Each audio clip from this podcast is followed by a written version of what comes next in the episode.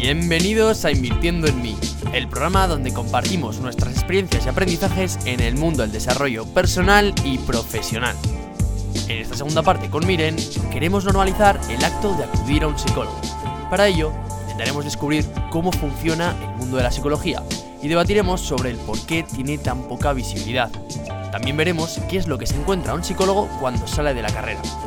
Si quieres descubrir esto y mucho más, no te vayas, que comenzamos.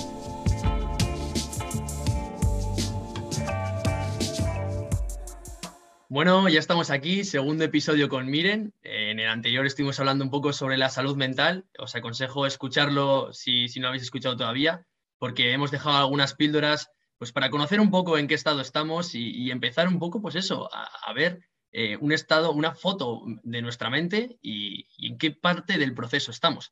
Entonces ahora vamos a hablar un poco más sobre ti, Miren. Quiero que nos hables un poco, pues, cómo ha sido la carrera de psicología y qué te has encontrado al salir de la carrera. Pues a ver, os cuento. Yo he estudiado en San Sebastián, estudié en la universidad pública, lo que significa que eran como clases muy multitudinarias. Entonces, yo aprendí mucho, tuve muchas asignaturas interesantes, pero yo creo que como en toda educación universitaria hay mucho relleno. Pero sí que puedes ir sacando, al final también es aprovechar de las lecturas que te mandan, de, de los profesores que tienes, aprovecharte de ellos en el buen sentido de la palabra. Y mm, yo sobre todo noté el cambio, o el cambio, o más el amor por la psicología clínica, que es a lo que yo ahora me estoy dedicando, que es como ¿no? el, concepto más estereotípico de psicólogo, de vas al psicólogo y le cuentas tus problemas y juntos ¿no? pues establecéis una relación para mejorar la vida del, del paciente. Fue cuando empecé el máster, que lo estaba estudiando, bueno, lo estoy estudiando actualmente en Madrid que ahí es cuando ya me di cuenta lo bonito de la psicología, porque al final empiezas a hacer prácticas, empiezas a ejercer como psicóloga y vas viendo, vas viendo el impacto que puede tener la psicología en ellos. Ese fue como mi punto de inflexión de decir, vale, esto es a lo que me quiero dedicar. Al final la carrera te da muchos conceptos teóricos, una base súper importante, pero mi punto de inflexión fue al final empezar eh, la práctica. Sí, yo creo que al final es como un poco de todos los trabajos. Eh, la universidad suele ser muy teóricas y al final tienes un montón de teoría, pero es que hay que aplicar. Tú te puedes leer 100.000 libros que si no aplicas uno, realmente no lo has aprendido el concepto realmente. La experiencia es la que te da el aprendizaje, mm. no la lectura. Entonces, entiendo un poquito. Y ahora te quería preguntar también, pues un poco ya más a futuro. Eh, ¿Cómo es? ¿Que te puedes ir a público, puedes ir a privado? ¿Cómo funciona eh, esto de ser psicólogo? ¿Por dónde puedes tirar? Puedes tirar por lo público y por lo privado, lo que son dos caminos totalmente diferentes. Para ir a lo público tienes que presentarte al PIR, que son unas oposiciones como igual que el MIR, te preparas un examen y si sacas plaza eh, puedes trabajar en lo público, porque si no, o sea, si no lo haces a través del PIR no puedes ir a instituciones públicas. ¿Qué pasa con el PIR? Que yo creo que siempre es un tema bastante polémico, que hay muy poquitas plazas. Antes he visto un dato Creo que en España eran como faltaban unas más de 7.000 plazas para llegar como al ratio medio europeo en tema de, ¿no? como de la, de la salud mental en lo público. Entonces, claro, tener una plaza en lo público, pues al final te garantiza ¿no? como un futuro y un trabajo bastante estable. Lo que pasa es que el camino para conseguirlo es muy complicado, porque el examen es muy complicado, se presentan muchísimas personas y al año sacan, creo que son 204 plazas y se presentan igual 2.000 personas. Entonces el ratio de plaza participante es bastante locura. Es por ello por lo que mucha gente, y es también mi caso, nos vamos más a lo privado, que ese camino sería estudiar el máster general sanitario, que con eso ya te permite ejercer en lo privado, y luego ya tienes oportunidad, ya sea pues, de especializarte en un área más específica de la psicología o de la terapia, que es lo que yo estoy haciendo. Pero esas son como las dos vertientes. Bueno, pues eh, está bien para que la gente, pues si se está animando, que quiere ser psicóloga, para que sepa lo que hay, o también, pues si alguien no está escuchando y yo qué sé, puede poner más plazas PIR o lo que sea, pues también. Estaría, sí, desde, aquí no pedimos, la verdad, que se invierta más dinero, por favor. De hecho, sí, también como has comentado tú, yo he visto de datos, están comentando también un psicólogo, eh, está diciendo públicamente de decir que hay muy, bastante necesidad en España sobre más profesionales a nivel público porque tenía colegas eh, trabajando y estaban tan limitados que para casi cualquier caso tenían que hacer cita cada seis meses. sí. decía, eso es imposible para un profesional eh, sobre todo para los tipos de casos en los que estaba, o sea, estaba hablando de casos muy concretos, no de mm. todos en general, sino dice, hay unos casos que yo los tendría que estar tratando pues cada dos semanas o, o al principio incluso, incluso más. Claro, si le tengo que dar una cita y la próxima es hasta dentro de seis meses, es muy, muy poco práctico y, y al final muy, no, no, resuelve casi el problema. Totalmente. Además, está como la paradoja, ¿no? De eh, yo me rompo un brazo y no puedo esperar seis meses a ser operado, porque tengo un estoy en un proceso depresivo y tengo que esperar seis meses?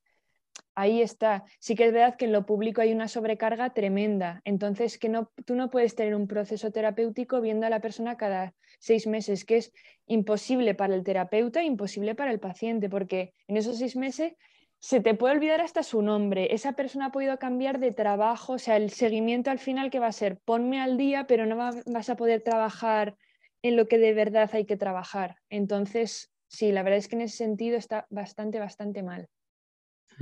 Sí, sí, es verdad, hay que hacer un seguimiento. Somos personas cambiantes y, necesitamos eh, que te vayan analizando en un periodo de corto más tiempo. Yo también estoy de acuerdo.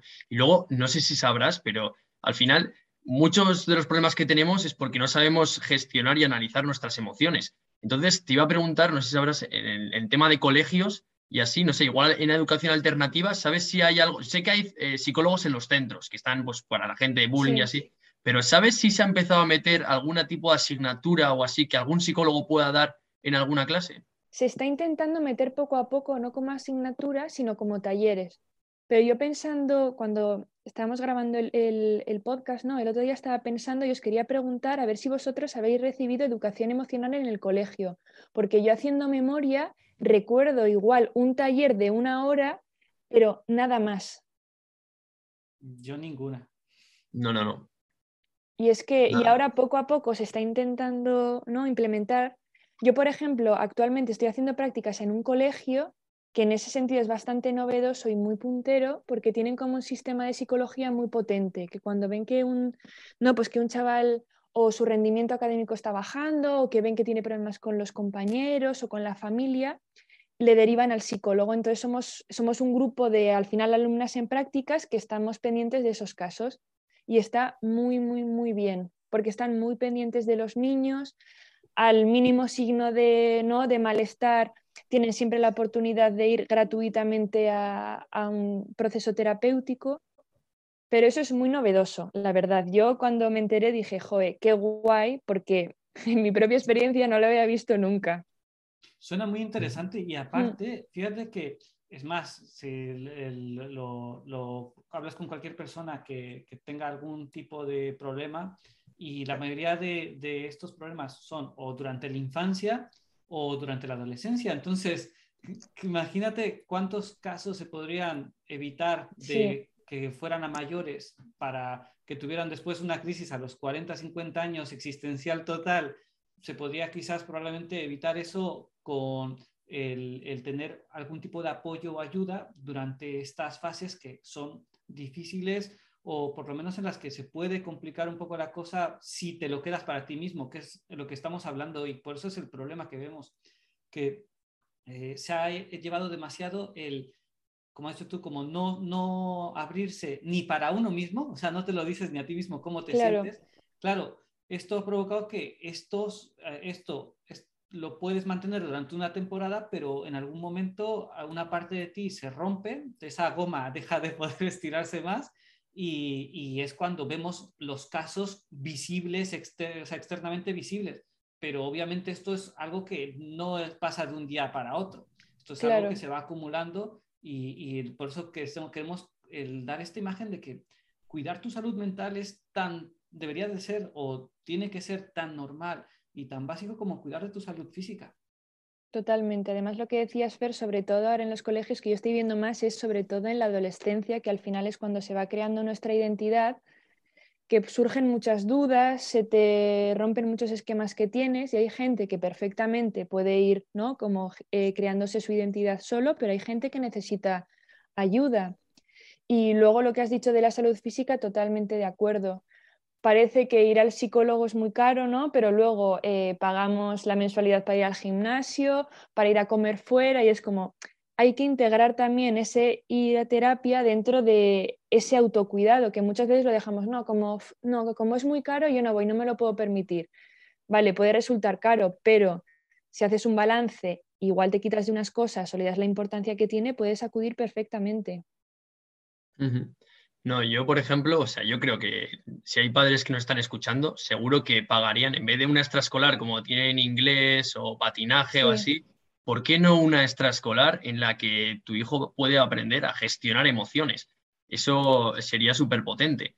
Y, y, ya te digo, porque al final es como dice Fer, muchas cosas vienen de raíz, vienen de la niñez. O sea, tú cuando vas al problema tienes que acudir a la raíz, porque al final tu subconsciente intenta taparlo de algún modo, ¿sabes? O sea, creas como una coraza para, no intentar mostrar esa debilidad que hemos hablado antes. Entonces, es, cuando ya eres mayor es difícil volver a ir a eso. Entonces, ¿por qué no empezar desde niños a, conocernos y a gestionar emociones? Que, es un tema que, cuesta bastante. Ya lo he dicho antes. Yo, por ejemplo, me cuesta mucho. Entonces, puede, puede quedar ahí. Lo dejamos ahí, una extraescolar que pueda venir derivada de la psicología. Bueno, podría ser. Y ahora también me ha venido así un tema, eh, ¿tú crees? Porque habrá gente que diga, bueno, yo no voy al psicólogo porque no lo necesito. Además, eh, si tengo algún problema con mi novio o no sé qué, pues lo hablo con mis amigas. ¿Tú crees que al final los amigos pueden sustituir el perfil de un psicólogo? No, la verdad es que, o sea, rotundamente no.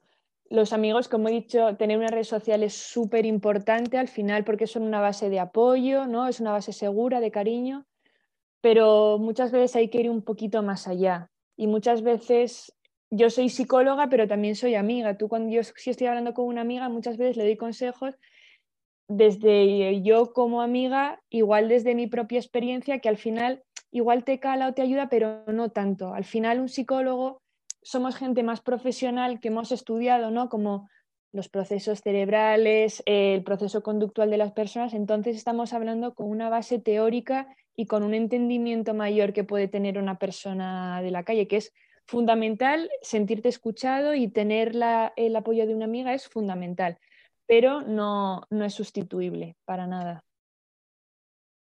Ha gustado ahora lo que has comentado sobre los conocimientos, de, porque claro, estamos hablando de, una, eh, de una rama de la ciencia una rama de la medicina, mejor dicho, que, lleva bastante tiempo y que obviamente por la dificultad del campo que está tratando tiene más, más eh, un proceso más, como diríamos, con, más obstáculos, pero que es totalmente siguiendo los, los cánones científicos y por eso hay estudios que, o sea, esto no es algo que, que simplemente se va inventando el, psicólogo las, sus teorías o, su, o su, forma de, ver las cosas. Esto estamos hablando de que eh, esto es lo más parecido que tenemos en la actualidad. Ojalá el futuro todo pueda mejorarse más, pero lo más parecido que tenemos en la actualidad a un manual de instrucciones de lo que es el ser humano.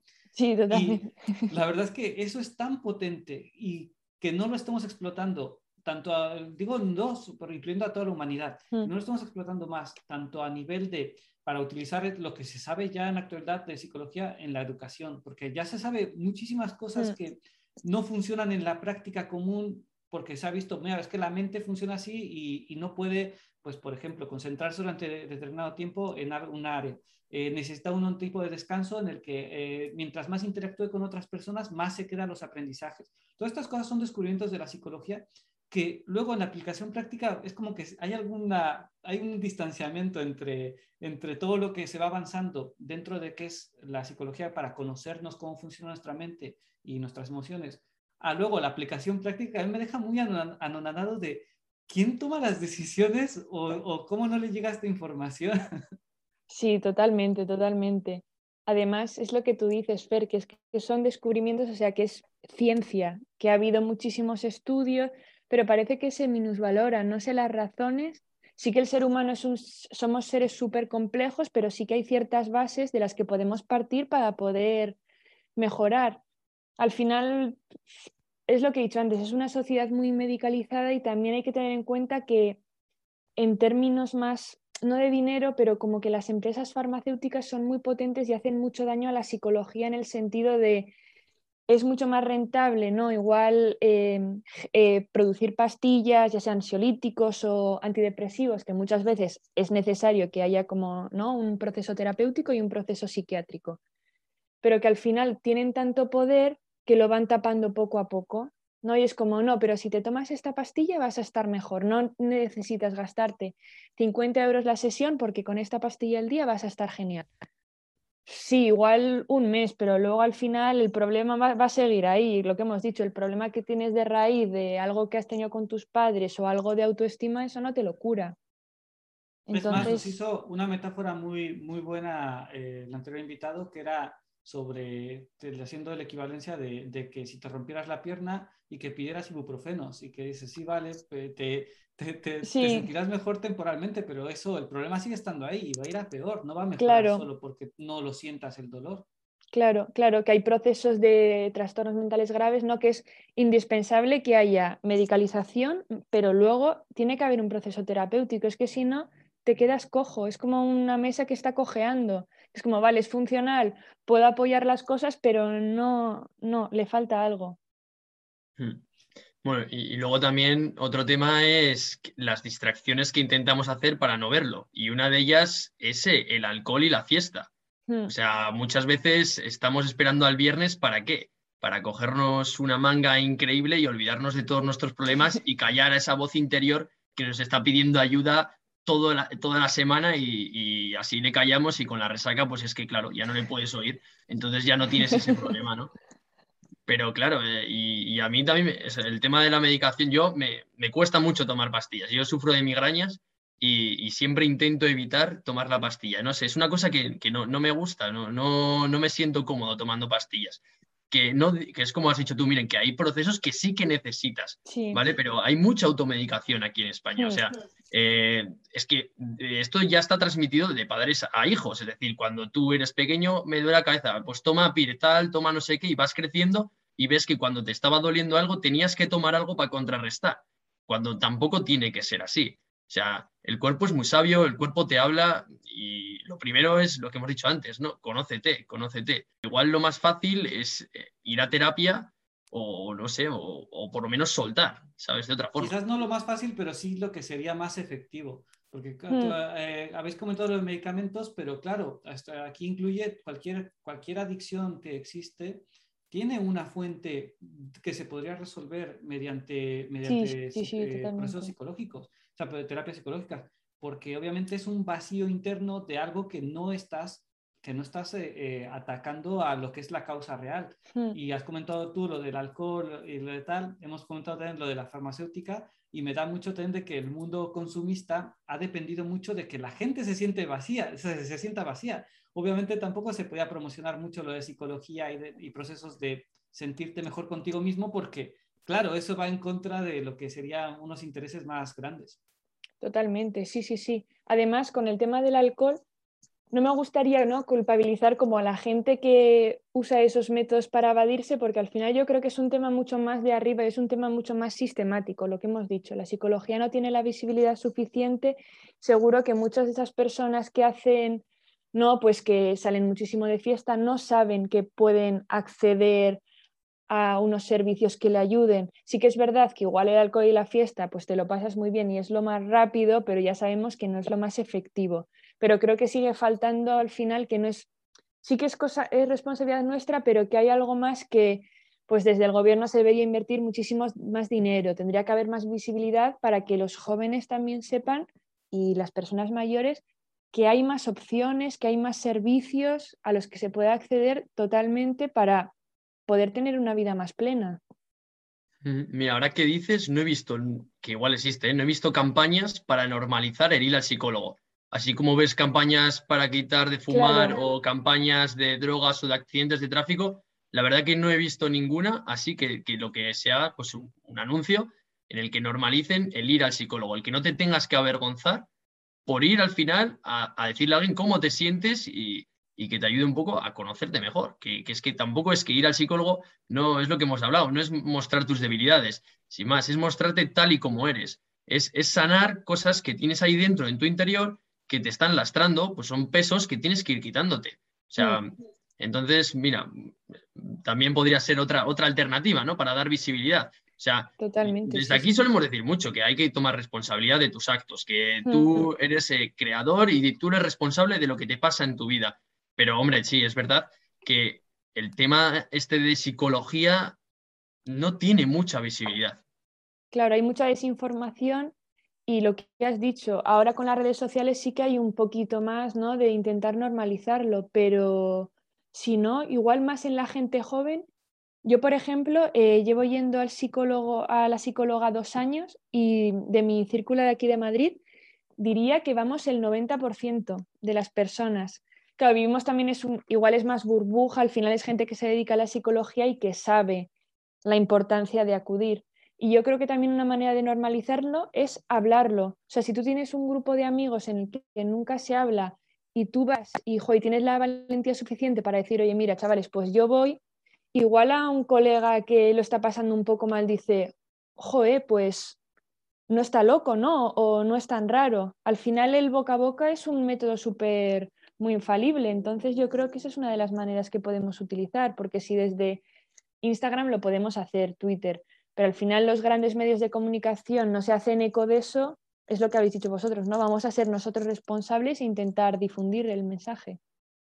Qué, bueno lo que has comentado de tu círculo, de tu entorno en general, porque me recordó mucho a, vamos, salvando las distancias, al mundo del coaching, de que cuando conoces gente que está metida al mundo del coaching, eh, aparte de, darte, de dar sesiones, ellos toman siempre muchas sesiones porque se dan cuenta de lo importante que es y me gusta esa, me gusta esa, ¿cómo se diría? Como coherencia en la que estás comentando, de que lo estás recomendando porque tú lo practicas también y porque tanto recibes como, como das. Eh, también me, me vino a la mente lo de que, como comentáis, las redes sociales están, están, a partir de la pandemia, se multiplicó mucho eh, por suerte, el normalizar un poco esto, ya que hubo casos de mucha gente que nunca se hubiera planteado ir o acudir o, llamar o solicitar ayuda, a, pasar estos momentos de estar solos o consigo, consigo mismos y, mm. tener que pues, eh, replantearse toda su vida, eh, empezaron a, acudir y han salido colectivos bastante interesantes. Yo ya he visto incluso algún anuncio en YouTube de, de colectivos en los que están ofreciendo el que pues terapias online, terapias de, por llamadas, eh, obviamente no para solucionar casos graves, pero sí para todo esto que estamos diciendo que se normalice un poco más. Eh, para mí me parece que lo más importante sería dejar eh, de mensaje es esto, el normalizar algo que, que, que, volvemos a lo que he dicho antes, es una rama de la, de la medicina, es una rama de la ciencia, no está solo para los casos extremos, se utiliza muchísimo en el sector privado para las contrataciones, para... Eh, hay muchísimo que no lo vemos porque también para la publicidad, para un montón de cosas se utiliza porque sí es efectivo, es decir, son estudios que tienen, saben cómo funciona el comportamiento humano en, en, normas generales y cómo reaccionamos. Entonces, eh, lo que pasa es que la parte que, que, más nos falta es la de aplicarlo al consumidor no, eh, pues, directo, a la persona, que, al individuo que lo necesita que parece que solo vemos los casos graves, graves y realmente todos nos podríamos beneficiar de estos conocimientos que ya existen y están probados. Totalmente. Además, lo que has dicho ahora mismo, la terapia online está totalmente en auge porque al final es mucho más accesible. Sí que es verdad que es diferente, tiene sus pros y sus contras como todo, pero al final es una manera eso, que te da mogollón de accesibilidad, que puedes hacer terapia con alguien que esté viviendo en el otro lado del mundo que al final te separa una pantalla y sí que es diferente, pero el trabajo se puede hacer igual si la motivación que hemos dicho antes que es fundamental está ahí. Y ahora porque en este nos hemos centrado en la psicología más clínica, pero hay psicología del deporte, psicología de la empresa, del marketing, o sea que hay mucho más, mucho, mucho más. Y parece que eso está más normalizado, ¿no? Más que se ve algo normal y algo como hasta guay, ¿no? En plan, joe, qué cosa divertida, ¿no? Intentar meter la psicología en los anuncios o en el tema del marketing. Vale, pues ahora vamos a hacerlo para uno mismo. Bueno, pues espero que hayamos dado un poco de visibilidad y que la gente, pues bueno, si está cuestionándose ahora si ir o no, yo le recomendaría, si queréis escribirle a Miren, en el Instagram la tenéis como Miren Eguiara, la dejaremos en las notas del programa también, por si acaso, y no, o sea, preguntar, eh, incluso animar. Si veis a alguien de vuestro entorno también que creéis que tiene necesidad, mm, podéis empezar a entablar temas y, pues le dices, oye, pues mira, he escuchado tal, no sé qué, que esta persona, si quieres echarle un vistazo a Instagram, tal, no sé qué. O sea, ir dejando por ahí también, intentar pues divulgar, ¿no? Intentar ayudar a todos y, ir dando un poco paso a paso para intentar, pues eso, que, que al final normalizar el ir al psicólogo, que es que debe ser algo normal no es nada extraordinario. No, no es que, o sea, todo el mundo tiene problemas, todo, mm. todo el mundo tiene emociones. O sea, todo el mundo tiene necesidad de ir al psicólogo porque todos tenemos eh, que, un diálogo interno que, tenemos que trabajar. Entonces, eh, espero que los que nos hayáis escuchado eh, os quede más claro cómo acudir o, por lo menos también intentar ayudar a, la gente de vuestro alrededor para que así entre todos intentemos lograr este objetivo. ¿Vale? Entonces, miren, ahora para ir terminando, me gustaría saber un poco, a ver qué planes de futuro tienes, qué tienes pensado de hacer o, cómo te ves de aquí a 5 o 10 años. Pregunta complicada, la verdad. Justo me, pillas, me pilláis en un momento, termino en diciembre el máster, entonces a partir de enero ya tengo que empezar pues, ¿no? a hacer una búsqueda de trabajo más activa. Entonces mis planes ahora mismo es terminar el máster y encontrar trabajo y empezar a generar unos ingresos me gustaría dedicarme a la psicología más clínica, lo que hemos estado hablando, y también dentro de, esta parte me gusta mucho la psicología, cómo se puede aplicar a entornos más o áreas más sociales, ¿no? Con familias de bajos recursos o personas que viven en contextos que pueden ser igual, que pueden generar peores cosas, ¿no? Como entornos más peligrosos. Entonces, el papel que tiene la psicología dentro de esas comunidades me interesa mucho. Entonces, mis planes de futuro van un, un poquito por ahí. Qué bueno. Mm. Vale.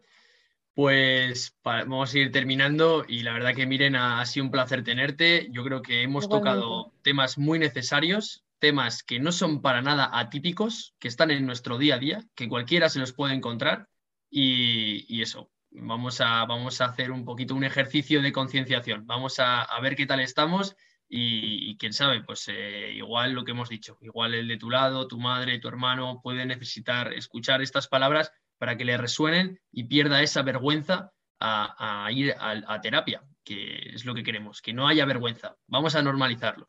Yo desde luego invitaría a todo el mundo a que buscara un poco en las redes sociales, como hemos comentado ahora mismo es el escaparate que está funcionando, que buscara eh, perfiles de, de psicólogos o psicólogas, porque de pronto dejaría de tener esa imagen tan anticuada que se ha creado, verías que hay de todo tipo, hay de formas muy diferentes de explicar las mismas, las mismas eh, los mismos procesos o que están muy especializados en algún tipo de proceso de, vital. Entonces, esto eh, te ayudaría a ver que son personas muy cercanas y que puedes acudir a ellas, como hemos dicho, con total facilidad, que, no, no se trata de que tengas que esperar a que eh, tengas un, un, problemón gigantesco y que tus miedos o tus ansiedades no te permitan ya ni ir a trabajar o salir de casa, sino que probablemente sea muchísimo más efectivo y muchísimo más barato el, poder acudir cuando estás empezando a sentir estos, estos, estas pues, sensaciones de, de insatisfacción o vacíos. Totalmente. Y lo que ha dicho antes Ramón, cualquier pregunta, cualquier duda, podéis acudir a mí sin ningún problema. Y yo también animar, sobre todo, y como no tiene el nombre el, podcast, el del podcast, para invertir más en nosotros, que es fundamental para poder tener una vida más plena y al final, ¿no? Pues aprender a gestionar nuestras cosas y poder vivir más felices y disfrutar del momento. Bueno, pues esperemos que hayamos eh, cambiado vuestra creencia de un psicólogo, que ya no veáis a, Freud sentado ahí en un, sillón y empecéis a ver más a personas normales como somos nosotros y, os animéis. Así que nada, miren, ha sido un placer. Igualmente. Está genial. pues nos despedimos hasta la semana que viene. Un saludo. Bueno, pues hasta aquí la entrevista con Miren. Espero que os haya gustado y que hayáis cambiado vuestra perspectiva sobre el mundo de la psicología, para así animaros a conocerlo mejor. Si queréis saber más sobre Miren, podéis seguirla en Instagram en arroba mireneguiara. Y si tienes cualquier duda o sugerencia, puedes escribirnos a nosotros, también por Instagram, en invirtiendo.en.me. Muchas gracias por vuestros me gusta y vuestros comentarios, pero sobre todo por compartirlo, ya que haremos que este podcast llegue a más gente a la que este episodio le puede ser de ayuda. Nos despedimos hasta el siguiente episodio y no lo olvides, disfruta del proceso.